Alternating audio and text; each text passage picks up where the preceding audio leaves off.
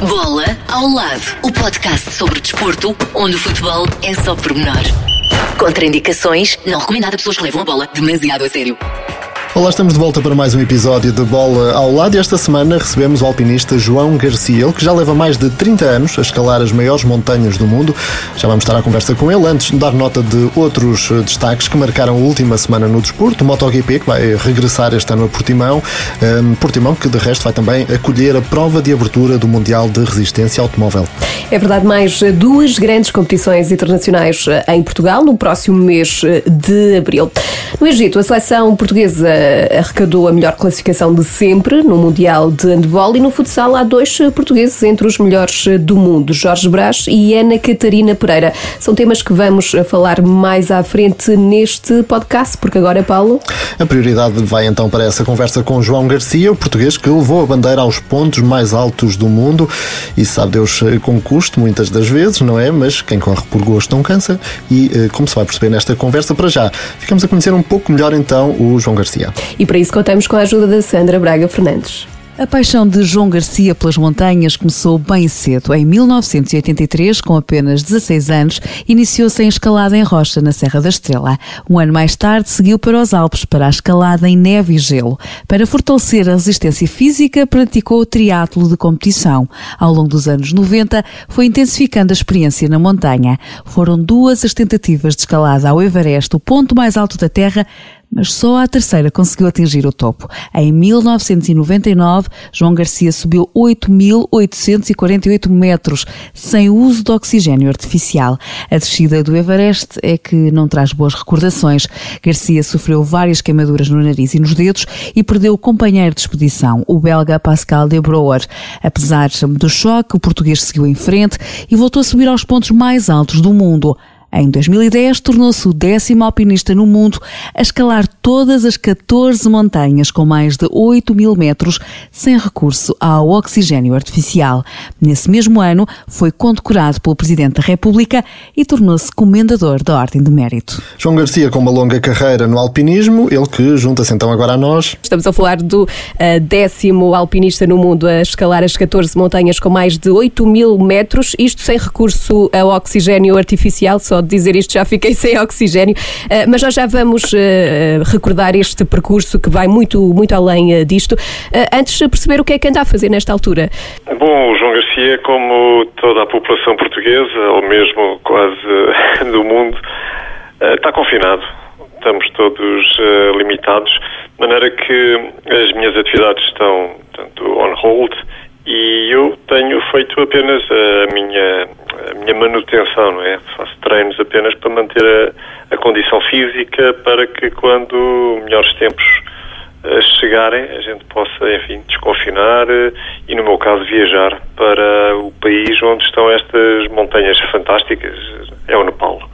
Subir eh, ao ponto mais alto das montanhas continua, calcula ser a sua paixão, mas entretanto dedicava-se também à área do turismo, que foi bastante afetada por esta pandemia, não é? Afirmativo. Uh, levar turistas para estas montanhas uh, e para, para, estes países, uh, nem que só não seja numa ótica cá de baixo, não é? Do, do simples passeio, do, do trekking, tudo isso ficou parado, de maneira que temos que manter o espírito alto tenho feito também para algumas empresas algumas palestras motivacionais. Eh, lá está a motivação neste uhum. momento também é a palavra de ordem, para as pessoas não perderem a esperança. É que isto de escalar montanhas, eu às vezes brinco que é a escola da paciência, não é? Temos, eh, por vezes, eh, dois meses na, na base da montanha à espera de uma oportunidade. A gente chama-lhe uma janela de oportunidade que é a boa meteorologia. E, e realmente é, é, preciso ter espírito, é preciso ter paixão, é preciso ter resiliência, é preciso realmente estar muito bem preparado para quando surge essa oportunidade a gente não a desperdice. Aliás, há quem faça justamente a, a definição de sorte, é quando a oportunidade uh, e a preparação se encontram. E, e é isso que eu tento passar às pessoas, que há necessidade cada vez mais de, de, estarmos muito bem preparados para que as poucas oportunidades, não é? Portanto, uma vez que nos estão a roubar oportunidades, eh, estamos a confinar, para, para que não sejamos nós os mal preparados que perdemos. Uhum. E que feedback é que tem tido dessas palestras motivacionais que tem feito? Bom, as minhas minhas palestras é, é tudo à, à, volta do, alpinismo, é tudo à volta de, desta minha atividade uh, profissional, que no fundo é, é, nisso que eu tenho isenção e credibilidade, não é? Uh, as pessoas ficam, por um lado, muito admiradas, porque não desconhecem que existe um alpinista que, que faz aquilo que eu, que eu já fiz e que continuo a fazer. Por outro lado, ficam verdadeiramente gratos por, essa partilha, porque eu acabo por eh, explicar por A mais B que se eu consigo, eles também conseguem, com muito menos riscos e, e, às vezes com muito menos dificuldades do ponto de vista físico, não é? Eh, e de que forma é que eh, toda essa sua experiência o preparou para esta pandemia?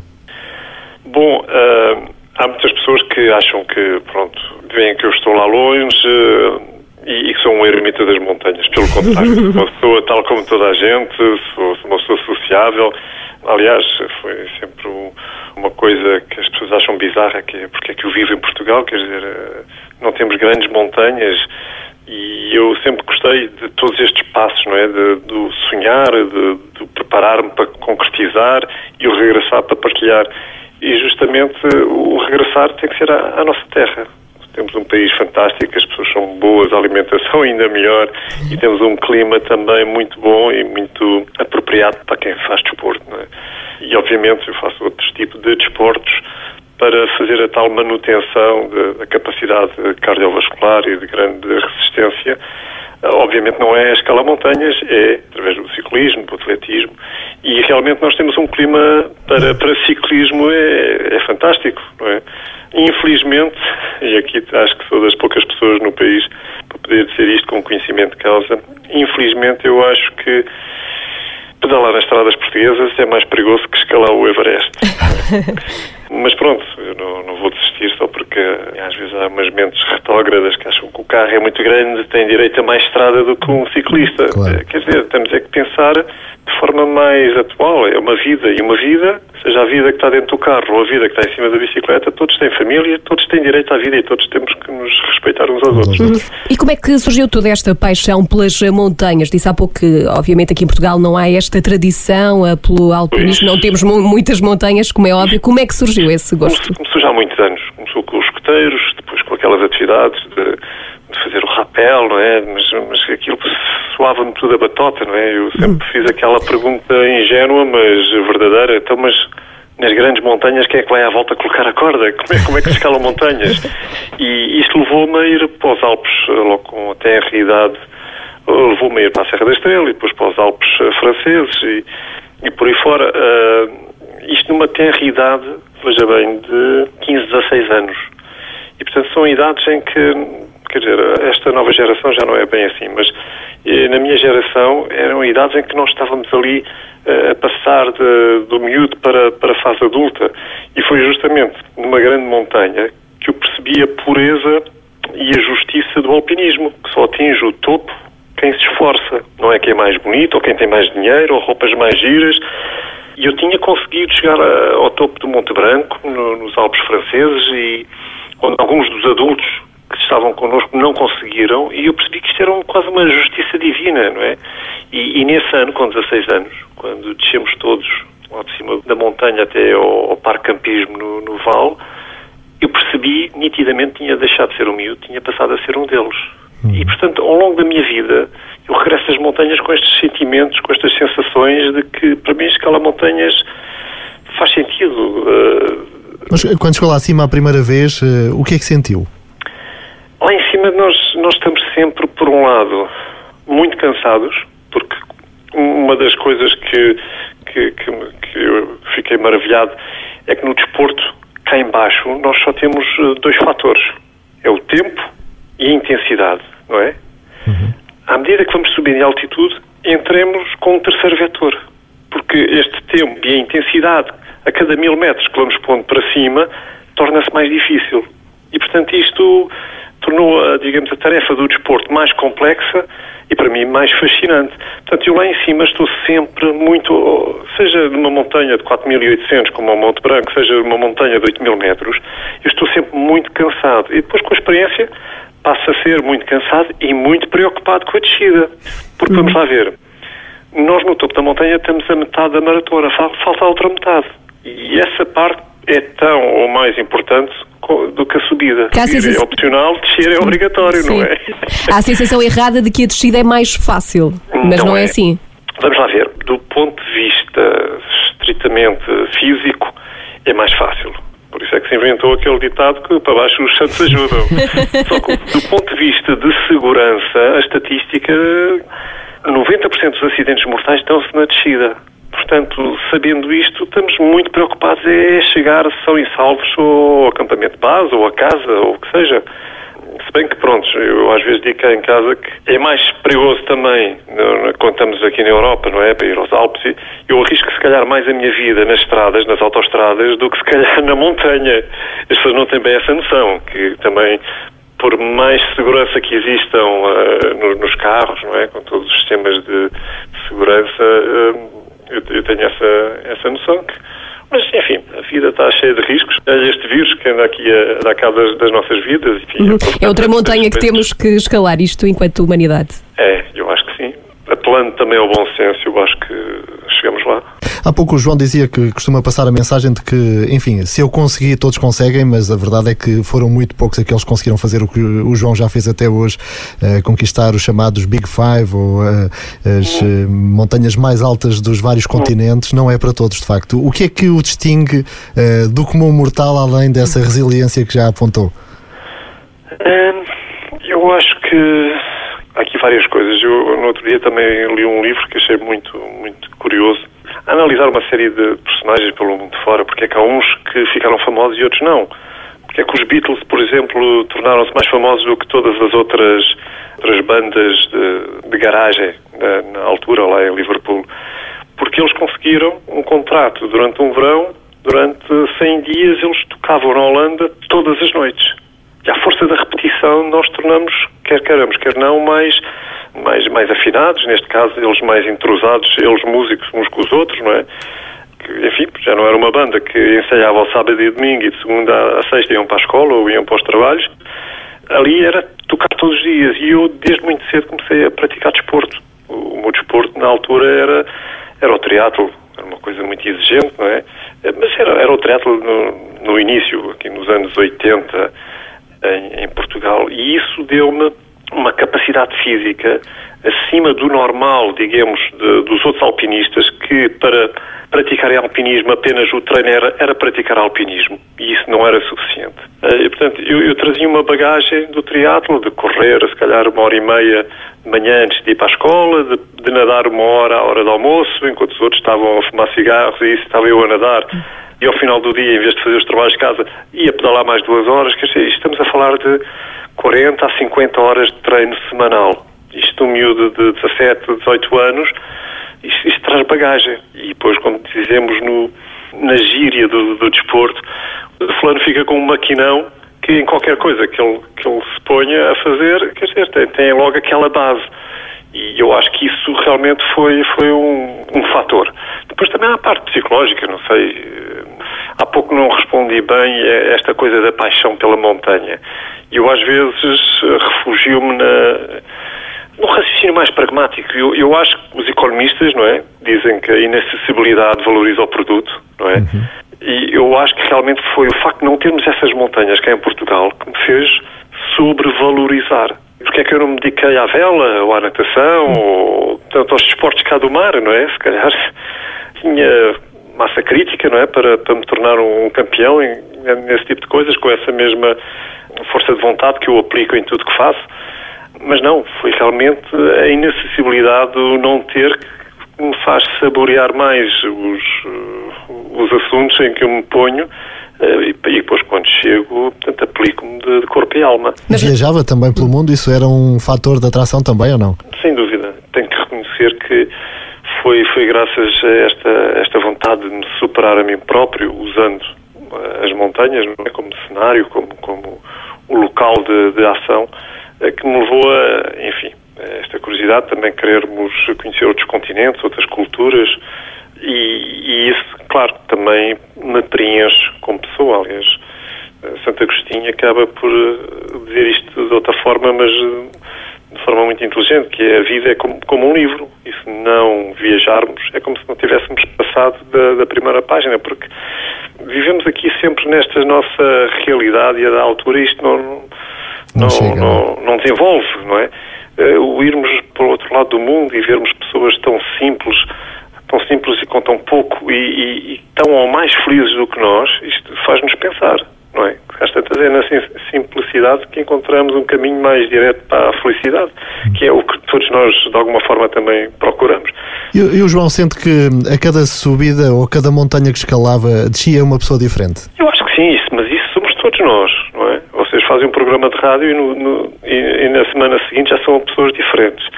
Eu, eu, faço mais um marco, é o antes e depois da, da, da tragédia que foi a expedição em 99 ao Monte Everest, que as coisas correram mal. E na altura, com, com os meus pais, não é, que diziam, ah, o que fizeste, ah, esses dedos, ah, e eu dizia, ah, mãe, esse fulano ficou na montanha, esse, esse João morreu, este agora é um, é um João novo, mais, mais amargo, mais, mais amargo no sentido, portanto, tornar-me mais cauteloso no, no futuro, não é?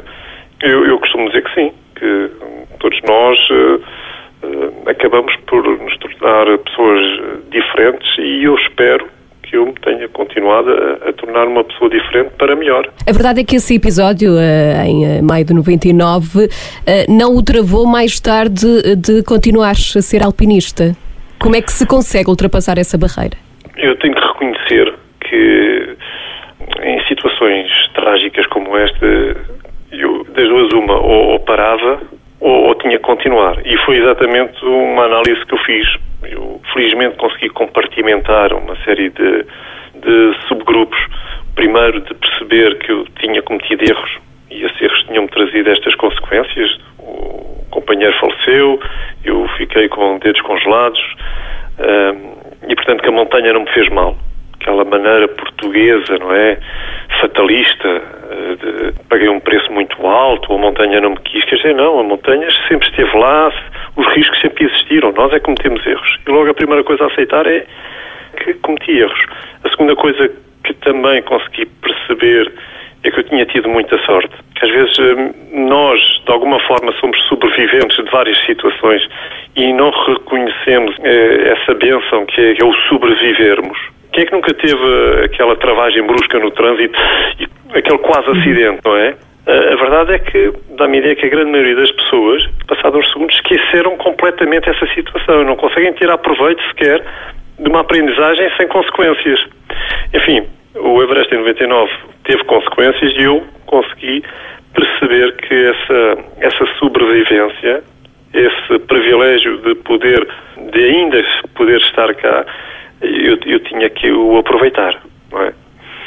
E a terceira foi perceber que eu continuava a gostar da montanha. Portanto, foi fácil perceber o que é que eu tinha a fazer. Era sair do hospital e voltar outra vez à montanha de forma mais cautelosa, agora com as mãos assim, se calhar, pronto, se calhar até tenho a mão mais defeituosa e mais menos útil do que as mãos originais, mas se tenho limites, vou à procura dos meus limites. O que foi engraçado é que dois anos depois já estava a conseguir escalar outras montanhas com mais de 8 mil metros provando acima de tudo a mim próprio que não há limites. Uma necessidade é? de superação e de esquecer também aquele trauma. É, e não é só isso, é perceber que agora é mais difícil, mas não é impossível. É preciso estar para aí virado.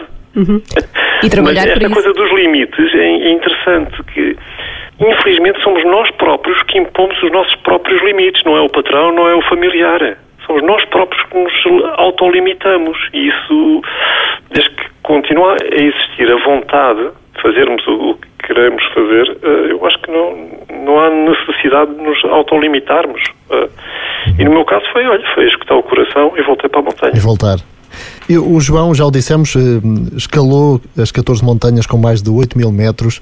Para quem nos está a ouvir, como é que descreve estas viagens? Ou, ou, uma delas, por exemplo, na sua cabeça, desde que sai lá de baixo, os pontos mais difíceis são as temperaturas, é, é o cansaço, é o quê? Como é que se faz uma viagem destas é muito complexo para um podcast. De fazer um outro podcast só sobre isto. Estamos a falar, estamos a falar três livros juntos, uhum. mas uh, sucintamente o nosso organismo é uma, é uma, máquina fantástica. Agora, é preciso é dar tempo para ele se ajustar às novas condições, que é mais frio, o ar mais seco, a falta de, de, de pressão atmosférica. Enfim, isto, isto, é bastante complexo a nível da fisiologia da altitude, mas uh, o ar torna-se rarefeito por essa variação barométrica. Portanto, é preciso dar mais tempo ao organismo de se ajustar. E isto faz com que a gente tenha que sofrer um bocadinho, vamos subindo, para expor e estimular o organismo a fabricar as tais, uh, os tais mecanismos de adaptação e depois quando descemos um bocadinho acabamos por nos sentir já um bocadinho melhor do que o que estávamos se calhar há uma semana atrás. Isto faz lembrar aquela quase andota o marroquino quer que o camelo carregue 50 quilos e mete o camelo com 50 quilos e dá-lhe com a chibata e o camelo não consegue levantar-se. Então mete-lhe mais 10 quilos em cima e depois dá-lhe com a chibata com 60 quilos e o camelo não consegue se levantar. E depois tira 10 quilos e dá-lhe com a chibata e à terceira o camelo já consegue agora levantar-se com 50 quilos. É o que a gente faz um pouco ao organismo. Temos que sofrer, temos que estar lá uh, a sentir toda esta adversidade, mas ao fim de 4, 5 semanas já estamos uh, francamente com uma, alguma adaptação. Isto nem toda a gente tem estofo para isto, para sofrer é preciso realmente ter esta cultura do desporto, que sabemos que é, está inerente, não é? Portanto, sentirmos dor nas pernas, estarmos ofegantes, tudo isto, já nem, nem vou falar nem entrar na parte técnica, não é? Da escalada uhum. propriamente dita. Sim, porque isto não é só subir ao cume da montanha, só isso também não é simples, há toda uma preparação eh, que pode levar eh, meses, não é? Preparar é, uma expedição. Sem, sem dúvida, sem dúvida. Portanto, numa dessas montanhas, portanto, é, é montarmos um acampamento base, é montarmos a, a, logística montanha acima com o segundo, terceiro e um quarto acampamento, ir visitar esses acampamentos, descer e depois, quando vem uma boa janela de oportunidade, irmos lá acima rapidamente e, quando vimos para baixo, tentar trazer o máximo de equipamento para não ter que voltar a subir, pelo menos a grandes altitudes. E tudo isso demora, demora semanas ou, ou mesmo meses há muitas pessoas que, se amanhã decidirem fazer isto, obviamente vão se dar mal, porque isto foi uma evolução gradual dos últimos 35 anos. Quer dizer, eu não, não, não saí daqui de Portugal e fui escalar 8 mil metros. Uhum. Portanto, aqui uma, uma evolução lenta, gradual, que, que, me permitiu isso. Tem ideia de qual terá sido, assim, eh, a temperatura negativa mais extrema que já sofreu na pele? Uhum. Pelo menos a sensação eu, térmica. Pois já, e esse, essa sensação térmica existe justamente uma tabela os americanos chamam Wind Chill Factor, que é o fator vento-temperatura.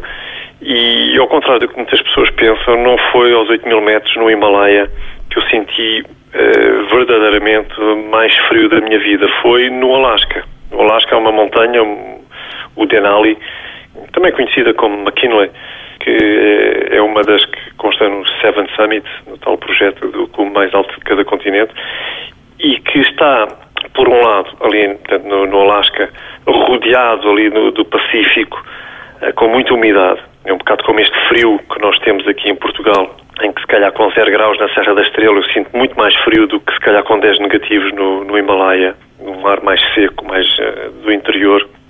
Mas estava dentro da tenda do último acampamento do, do McKinley e, e tinha no interior da tenda menos 39, fundo, ao estar num paralelo tão alto, tem ali uma influência ártica terrível. Portanto, dentro da tenda eu tinha 39 abaixo de zero e lá fora tinha ventos eh, superiores a 50 km por hora. E, portanto, fui ver na tabela e dava-me o máximo, o máximo da tabela, que era menos 72 graus.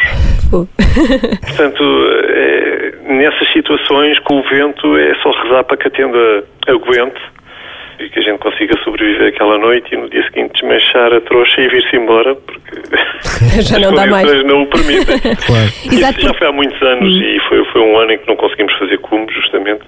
Não havia acesso também a esta tecnologia hoje em dia, não é? De ter praticamente um telefone satélite é como um telemóvel e, e termos acesso a estes uh, meteogramas, não é? Estes modelos matemáticos de previsão meteorológica uhum. é, é fantástico porque não ajuda vamos lá ver, não faz a montanha descer, mas aumenta as chances de sucesso e diminui o risco, porque sabemos hoje em dia, quase de forma científica, quando é que podemos tentar ir ao cume, eh, porque as condições estão lá. De antes não, era um pouco. O meu de antes também é ali, digamos, o 1999, 2000. Portanto, antes uhum. não tinha acesso, não tinha telefone satélite e depois passei a ter acesso a um telefone de satélite e a este tipo de informações. Portanto, o antes, aquilo era quase um, era, era um tiro no escuro, quase ali um processo. Jogar com a sorte, no fundo, também, não é? Eh, quase religioso, não. Punhamos dentro da panela informações do género, a estatística nos últimos 10 anos, em que, em que datas é que os alpinistas foram lá acima, e depois juntávamos isto com a lua cheia e íamos analisando também a variação barométrica no campo base e misturávamos isto tudo e lá. Então, pronto, vamos tentar ir dia 18. Está toda a gente confortável com o dia 18? Então, dia 15 começamos a subir e pronto. E era assim um bocado às cegas. Isto hoje em dia é científico. Mas ainda assim, e até pelas dificuldades que, que bem conhece, sendo que hoje há um bocadinho um abuso e vemos todos os anos, por exemplo, a caminho do Nepal, centenas de pessoas a tentar chegar a escalar as montanhas, eh, às vezes é. pondo um bocadinho a segurança em risco. Como é que vê essa situação? É, isto hoje em dia existe a comercialização, não é? Montanhas como o Monte Everest acabam por ser muito mais do que montanhas, acabam por ser símbolos do todo-poderoso e há muita gente que quer comprar esse troféu. E, obviamente, os mercenários, digamos, alpinistas profissionais, eh, vendem um pouco esse. Eu, eu, não posso criticar muito, porque eu também, no fundo, também bebi desse veneno, não é? Tenta-se vender a experiência que, se calhar, não têm tanta experiência e que precisam desse apoio para tentar realizar alguns dos seus sonhos. Tenho que condenar, obviamente. Eu não, não comercializo Everest, não é? A subida ao Everest, mas uh, tenho que condenar realmente esse facto. E isto, lá está, é um tema que dava para estarmos aqui muitas horas, mas uhum. porque o que eu observo no Monte Everest é que existem muito mais janelas de oportunidade para aqueles mil pessoas que estão no Campo os mil turistas, eh, quer dizer, nem são mil turistas, são para aí 500 turistas e 500 profissionais, que são Sherpas, que são guias uh, muito experientes, que vendem a sua experiência e que levam os, os seus clientes lá acima. E existem muito mais uh, janelas de oportunidade. Agora, há um efeito típico da, da nossa sociedade atual que é quando vai um, vão todos. Não é? é como aquela velhota que cai no meio da rua, se ninguém ajuda, toda a gente se afasta, mas se um tenta ajudar, toda a gente quer ajudar. E é um pouco o efeito que está a acontecer uh, na montanha, que é inclusive uma, uma falsa sensação de segurança. E, e, quando eu vejo, é temporada e estou em casa e, e tenho este acesso à meteorologia e vou ver os modelos matemáticos de previsão e vejo, epá, mas estão aqui montes de dias bons para a malta ir lá acima e está toda a gente a beber copos de chá no campo base. E depois, quando vai uma expedição, pimba, querem ir todos ao mesmo tempo. E claro, dão-se aqueles engarrafamentos, aquelas fotografias ridículas que podiam Sim. ser evitadas. Claro, eu, eu, condeno porque há, acima de tudo, há ali muita negligência, há ali muita incompetência do, dos organizadores dessas, claro. dessas expedições. Oh João, e como é que se convence as pessoas lá em casa que, que é disto que vamos viver e fazer eh, estas, estas aventuras arriscadas todos os dias? Uh, quantas vezes ouviu Tu és mas é maluco? Ah, ui, mas isso já passa ao lado. mas, não, vamos lá ver. No caso dos meus pais, que me conheceram uh, e que me viram crescer assim e que vinha de escuteiros todo arranhado, mas uh, com um sorriso de orelha a orelha, eles viram-me crescer assim, não é? E depois a, família que eu adotei, não é? Conheceram-me assim. Faz parte, digamos, do meu, do meu charme, do meu, da minha maneira de viver e, portanto, não, não querem modificar-se. É como um passarinho livre. Se meterem a gaiola, ele fica muito infeliz, uhum. Ao ponto, inclusive, se calhar, de morrer. E, portanto, as coisas têm que ir por aí. Eu já fiz muitas, não é de formações, mas muitas uh, adaptações à minha vida e, e pronto, acabo por juntar o útil ao agradável. Tive uma fase mesmo profissional-profissional e depois passei a juntar o útil ao agradável de começar a levar turistas também fazer trekking nestes países. Tenho ali, digamos, muita bagagem para explicar muitas coisas sobre aqueles vales, onde já fui muitas vezes. E depois, quando os turistas regressam às suas casas, eu já lá estou. E, portanto, já, estou, já tenho três semanas de adaptação à altitude, já lá estou e, e, portanto, depois com outros amigos vou eu escalar as minhas montanhas. Lá está. Portanto, quem parte por uh, quatro semanas e depois uh, fica lá mais outras duas, nem uma nossa no, no, orçamento, nem no calendário. Claro, e é o bichinho que continua lá uhum. sempre, não é? E a verdade é que são já mais de 30 anos ligados aqui ao alpinismo. Uh, sente também que foi e é reconhecido pelo país, por exemplo, em 2010 foi agraciado como Comendador da Ordem do Mérito. Sente que houve reconhecimento por parte do país ou também não estava à procura disso? Seja dita, não é? Nós não escalamos montanhas por causa desses reconhecimentos. Aqui, desde muito cedo, eu sempre soube que isto não é um desporto de medalhas, não é? Uhum.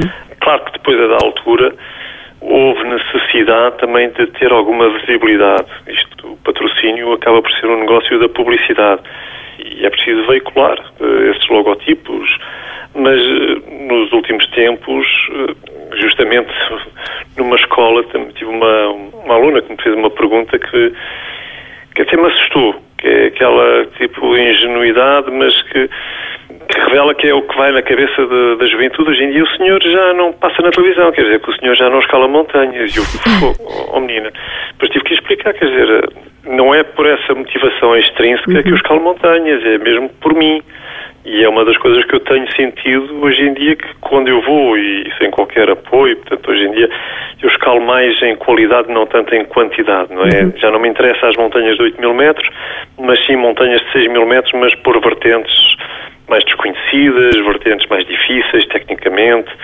E, e portanto, ao, ao, fazer este tipo de coisas em que eu e o companheiro podemos suportar 500 eh, dólares de, de licença de escalada, que já não é, não, não os valores são, são, francamente acessíveis, eu, eu, costumo dizer que eu, por isto, já me sinto mais alpinista do que antes. Uhum. É, antes, eh, pronto, é, era uma máquina muito mais pesada, era preciso passar na televisão. Mas de alguma forma fica, não digo sentido ou magoado com o facto de se calhar ter tornado mais conhecido até pelo facto da expedição que, que lhe correu pior do que pelos feitos alcançados até aí.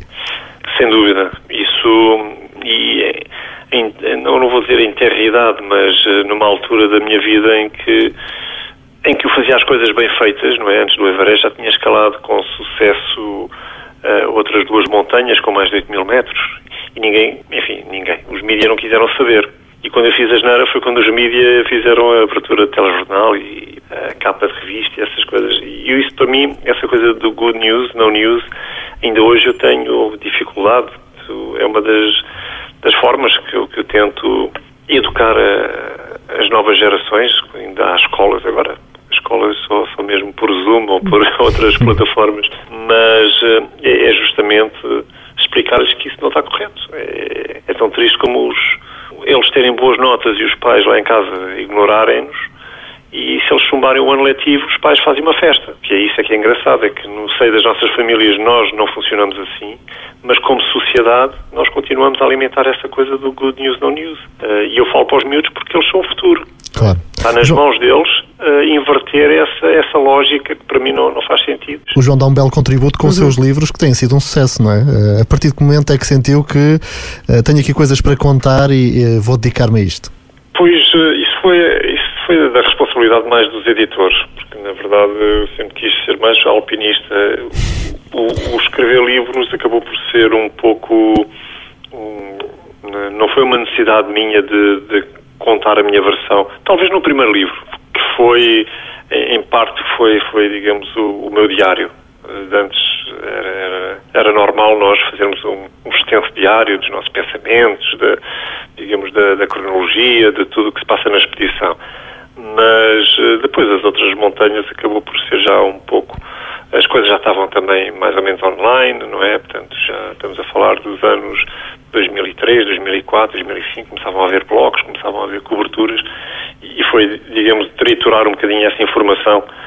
O último foi para celebrar esse projeto que ocupou 17 anos da minha vida, não é? De escalar estas 14 montanhas com mais de 8 mil metros. E, lá está, ainda há pouco falei, mas eh, eu acho que esta última fase de qualquer aventura, que é o partilhar, é importantíssimo. E, partilhar, eh, neste caso, foi de uma forma engraçada. Em vez de falar de 14 montanhas, que é o modelo clássico de, de outras pessoas, não é? Montanha 1 foi assim, assim. Montanha 2 foi assim. Aqui não. O número 14, eh, isto com a ajuda de um, de um amigo, um amigo jornalista, Luís, e, e epá, vamos andar aqui à volta deste 14, vamos falar de 14 pessoas, e vamos falar de 14 sítios, e 14 sensações, e 14 lugares, e andamos aí à volta tornamos a coisa muito mais uh, interessante. Uhum. E é também uma forma importante agora de enfrentar este confinamento. Podem uh, folhear o, o é. livro, os, os, livros, os três pelo menos. É, isto cada vez mais que manter a mente ocupada uhum. para não, isto não enferrujar. O João, de, que é uh, também o único português, no fundo, um cameraman de altitude e de condições extremas, daqueles que não há muito, e tem feito alguns documentários também interessantes. Uh, é uma forma de tirar partido de tudo aquilo que foi, no fundo, uh, experienciando e ganhando aqui traquejo, vá lá. Pois, nesta máquina de sermos um veículo publicitário, pois tivemos que nos uh, atualizar. Mas eu lembro no, no início a gente íamos com uma máquina fotográfica, não é? Com um rolo de 24 fotos, em que cada foto aquilo era, era ponderado ali, ó, quase como, como, uma, como uma discussão de se valia a pena ou não tirar essa foto. E hoje em dia, né, nesta tecnologia digital, a gente tem que registrar com alguma qualidade. Portanto, eu sempre tive o gosto pela fotografia que consegui facilmente transpor para, para o vídeo. E essas boas imagens, e isto aqui um pequeno parênteses, como as pessoas lá em casa estão a ouvir e devem calcular, é muito mais fácil fazer um alpinista cameraman do que fazer um cameraman alpinista. a partir é, sim. Portanto, eh, soube trazer algumas, algumas imagens com, com qualidade que passaram na televisão e isto também numa altura em que a televisão era mais difícil, não é? Portanto, eu lembro na altura ter algumas coisas para, para a televisão e dizer, ah não, isso não tem qualidade broadcast, não pode passar e tal. Isto hoje em dia qualquer porcaria de telemóvel uh, passa na televisão, pois. não é? É verdade. Uh, as coisas evoluíram muitíssimo. Caramba, este tema já me sinto velho até. Nada disso. O que interessa é o espírito e o João está aí para as curvas. É verdade, uh, e para continuar a subir nisso, montanhas. É curioso, quando olhamos para a sua biografia, esteve também numa comissão de serviço num quartel das Forças Aliadas na Bélgica. Foi militar? Como é que é este episódio? Fui militar fui militar há cinco anos e, e houve realmente essa, essa feliz coincidência. Eu já, desde muito cedo, também fui bom a línguas. E já na base tinha uma, portanto, inglês e francês, tinha, tinha, digamos, um bom currículo académico e houve um concurso que na altura, quando eu concorri, verdade seja dita, nem eu sabia que, que ia para a Bélgica. Eh, era uma coisa da NATO, eu pensei que era uma coisa da NATO aqui a algures, só que aquilo era mesmo um posto num tratado, digamos, da, das forças aliadas na Europa. E, e, portanto, foi um salto qualitativo que me permitiu, acima de tudo, aproximar mais dos Alpes. Porque na altura, quando eu ia para a Serra da Estrela, eu lembro-me que morava no, na rodoviária nacional de Lisboa à Serra da Estrela, eram 5, 6, 7 horas de uhum. autocarro para chegar à, à Guarda ou, ou, chegar à Covilhã e depois ainda era preciso andar mais umas quantas horas com mochila às costas. E eu, da Bélgica para Chamonix, para os Alpes franceses, eu estava também a 7 horas de 700 km, 7 horas de carro. Portanto, da mesma forma que eu ia para a Serra da Estrela no fim de semana porque tinha nevado e as estradas estavam fechadas, eu na Bélgica também no fim de semana ia para os Alpes franceses. Portanto, a nível de qualidade de prática de alpinismo, nos anos 90 ter ido para a Bélgica foi, foi fantástico. A Bélgica não tem qualquer montanha, chove muito. Quando terminou o contrato, eu próprio disse: Não, eu preciso de mais tempo à minha vida e, terminei a minha carreira militar. Preciso do meu tempo. Isto é engraçado. Os sociólogos falam de alpinistas quando referem eh, este equilíbrio que a sociedade atual quer de duas coisas não podem ter ao mesmo tempo que é a liberdade e é o conforto de segurança, não é? Para ter uhum. mais segurança temos que abdicar da nossa liberdade, porque temos o nosso tempo todo para a empresa, e para, para termos mais liberdade temos que abdicar do dinheirinho certinho ao final do mês, não é? E fazer pois esse equilíbrio é complicado. Os falam, falam que os alpinistas são os melhores gestores, têm provado ser os melhores gestores deste equilíbrio uh, aparentemente precário, mas possível. Nós andamos no fio da navalha, literalmente, e, e, não abdicamos da nossa liberdade. E às vezes é literariamente a liberdade de escolhermos por onde é que queremos subir, de pisar onde nunca ninguém pisou. Exatamente. E esse risco, eh, à partida, sempre jogou com esse risco e com isso na mente. Como é que se consegue eh, ultrapassar isso? Hum, olha, com medo.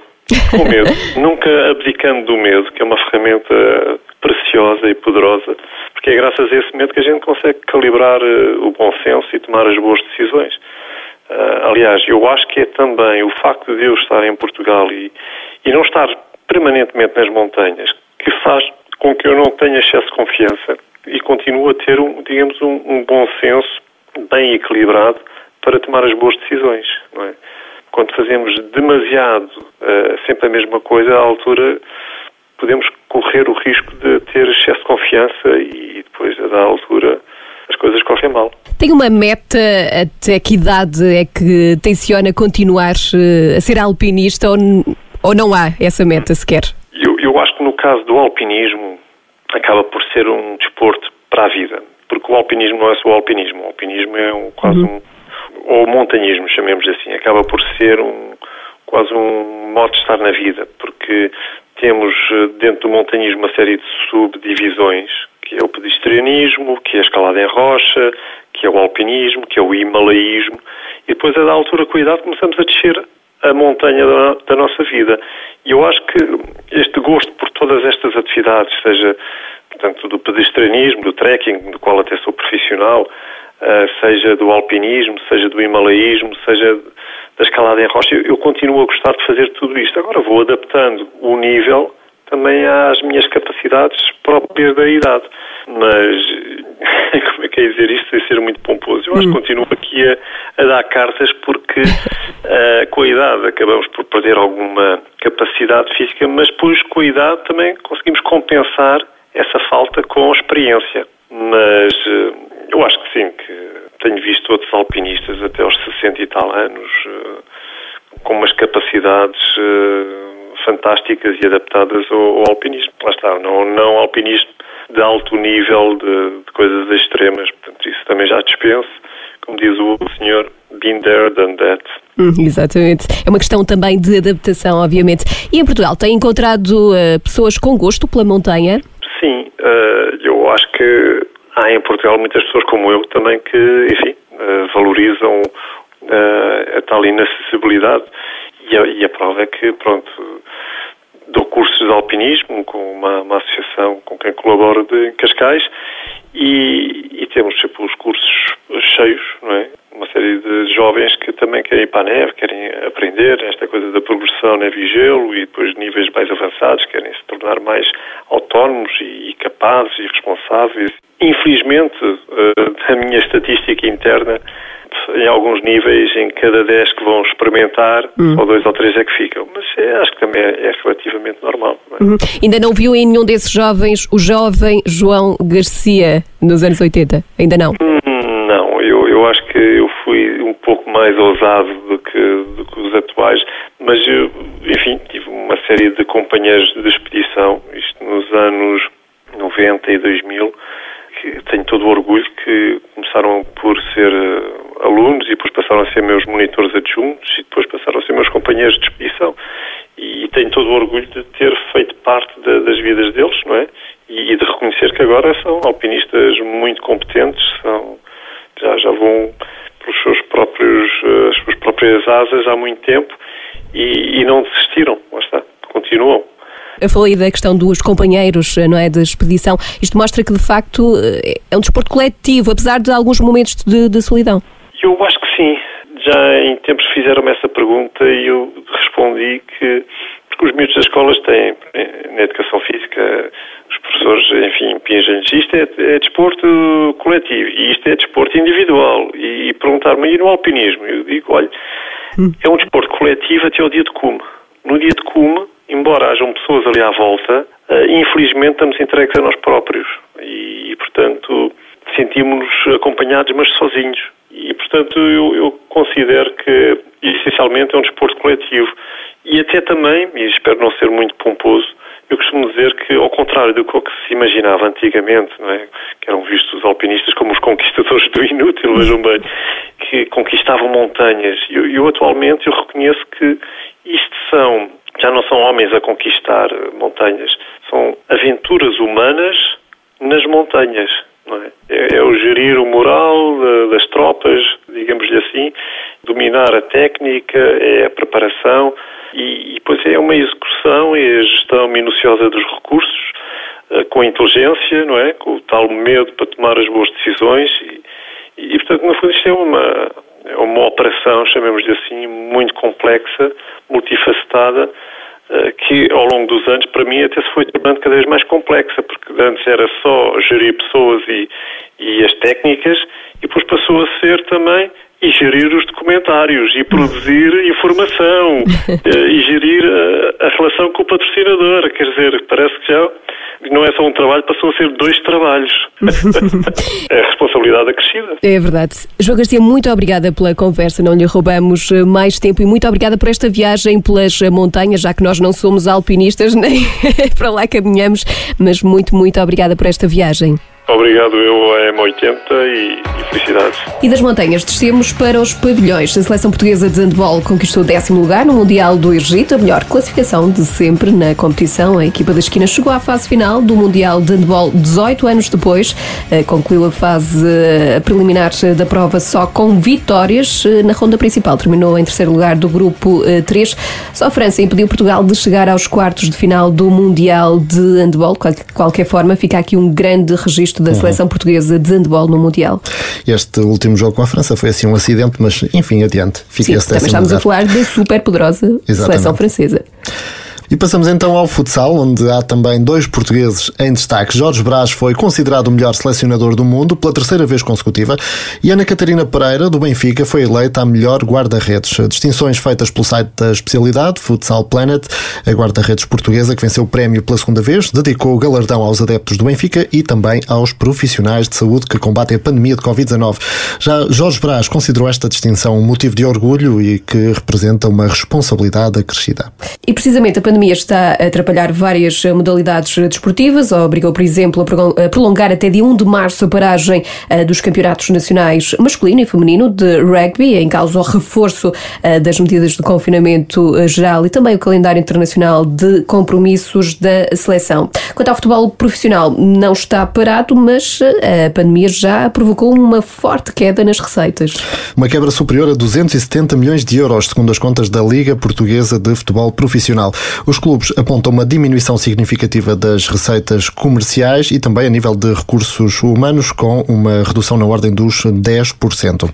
Para já, a pandemia parece não travar o Autódromo Internacional do Algarve. Prepara-se para receber em abril duas competições internacionais, a prova de abertura do Mundial de Resistência Automóvel, a 4 de abril e depois, a 18 de abril, o circuito de Portimão volta a colher o MotoGP e o regresso da Fórmula 1 também não está de todo descartado. Ora, e a propósito destas competições, o Marcos Fernandes teve a conversa com o Paulo Pinheiro, ele que é o diretor executivo do Autódromo Internacional do Algarve, diz que a negociação mais fácil até agora foi mesmo a prova do Mundial de Resistência, que eh, vai estar pela primeira vez em Portugal. O EC foi, foi uma, uma, uma, negociação mais rápida porque envolvia já, nós já trabalhamos com o EC no LMS há alguns anos, embora seja um campeonato no nível superior, mas já trabalhamos no LMS desde 2017 e fruto da situação nos Estados Unidos foi uma, foi uma oportunidade que surgiu e nós eh, rapidamente conseguimos concretizar este contrato em cerca de 15 dias.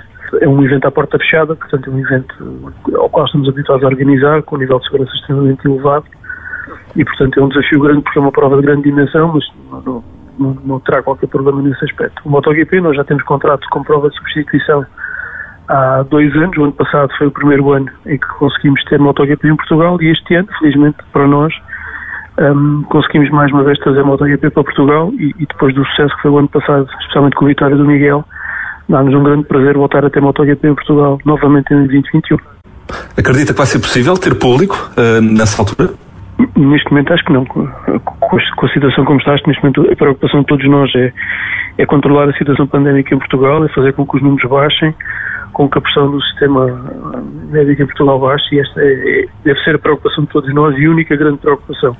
Obviamente que se, a situação em Portugal evoluir para uma situação mais normal, de tudo, a vacinação corra bem, tudo mais assim o proporciona, gostaríamos muito, como é óbvio, mas acho que neste momento não nos parece que seja possível e, e devemos todos estar apenas preocupados em, em controlar a pandemia e tudo o resto é secundário. Acho que isto deve ser o nosso grande enfoque tudo o que vier, obviamente, será, será um ganho adicional e, e não é de toda a nossa uhum. preocupação. Sem bilheteira compensa trazer financiamentos? Quanto é que custa organizar um MotoGP, por exemplo?